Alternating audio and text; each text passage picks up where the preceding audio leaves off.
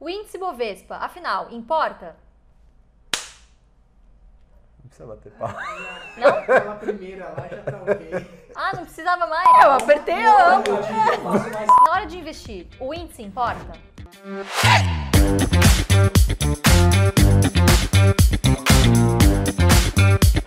Fala pessoal, tudo bem? Mais um vídeo aqui no canal do AGF. Tudo bem, Fabião? Tudo bom, Lulu? É, antes da gente começar a falar sobre o tema que é, afinal, índice Bovespa importa na hora de investir? O que, que o Barsi acha sobre isso? O que, que o AGF acha, sobre isso? Não se esquece de se inscrever aqui no canal, deixa uma curtida aqui pra gente e ativa o sininho pra gente continuar trazendo esse conteúdo de muita qualidade pra vocês. Vamos lá, Fabião. Índice, né? A gente vê aí nos jornais, nas revistas, na televisão, falando de, bom, a bolsa subiu, a bolsa caiu. Afinal, isso aí importa para o investidor? De jeito nenhum. Eu não sei como eu posso falar isso de outra forma, mas de jeito nenhum. Gente, para quem faz a filosofia uh, do Luiz Barsi, o que a gente defende, que é o jeito Barsi de investir, o índice não importa. É claro que tem muito brasileiro que fica com medo, né? Quando vê o Jornal Nacional e o William Bonner falando as ações caíram. Aliás, o índice caiu, né? É. Ou o índice subiu. Gente, na verdade o índice é composto de uma, uma cesta de ações que não necessariamente são as ações que você deveria escolher para sua aposentadoria. E a gente, na verdade, gostaria que o índice caísse sempre, talvez, para que ela influenciasse a sua carteira de ações, a carteira previdenciária, para que você pudesse comprar de forma mais barata as ações que você quer conviver para o resto da vida, quem sabe, né, Lulu? Muito bem, é isso mesmo. Bom, para quem não sabe, para quem está iniciando na bolsa, o índice Bovespa ele é composto por 68 empresas. Lembrando que essas empresas têm que representar é, mais de 80% do volume de negociação em bolsa. Tá? É, outra coisa também muito importante, esse índice é atualizado quadrimestralmente, ou seja, a cada quatro meses.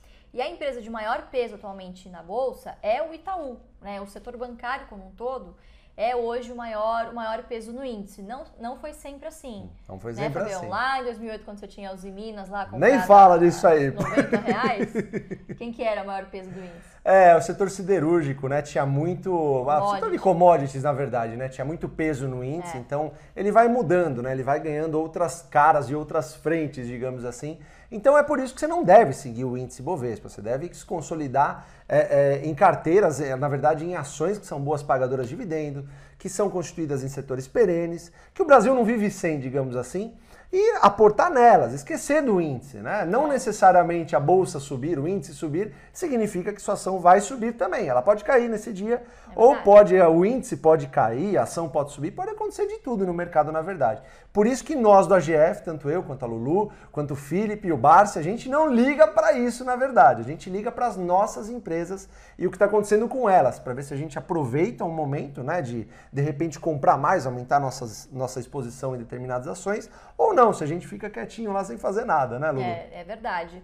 É, acho que as pessoas dão muito peso para o índice, né? Mas, como eu disse, 68 empresas é muito pouco para você se balizar e tomar isso como uma verdade absoluta para todo o mercado. Então, a gente recebe muitas perguntas também lá no nosso Instagram, aqui também nos comentários, inclusive deixa o seu comentário aqui no vídeo, é, de pessoas perguntando, putz, mas a bolsa está 110 mil pontos quase, é, vou esperar agora, vou esperar uma crise? Pessoal, existem empresas boas pagadoras de dividendo e que estejam num preço ainda atrativo, mesmo com índice nesse patamar. Justamente porque até algumas empresas das nossas carteiras nem estão no índice, sequer o índice verdade. influencia no seu comportamento. É né? verdade, tem as inclusive com o índice na maior alta estratosférica da bolsa que caíram muito, inclusive, é verdade. né? Essa semana aqui, enquanto a gente está gravando, o setor elétrico, Exatamente. Exemplo, caindo bastante, a bolsa está em alta. Então, realmente é uma questão de discernimento aí do investidor, você não se deixar levar por essa euforia, nem quando o índice está caindo, enfim, isso não quer dizer nada. A gente sempre diz que o, maior, o melhor hedge para o investidor é sempre comprar boas empresas a bons preços e que paguem bons dividendos. Tá bom, pessoal? Então é isso aí, muito obrigada.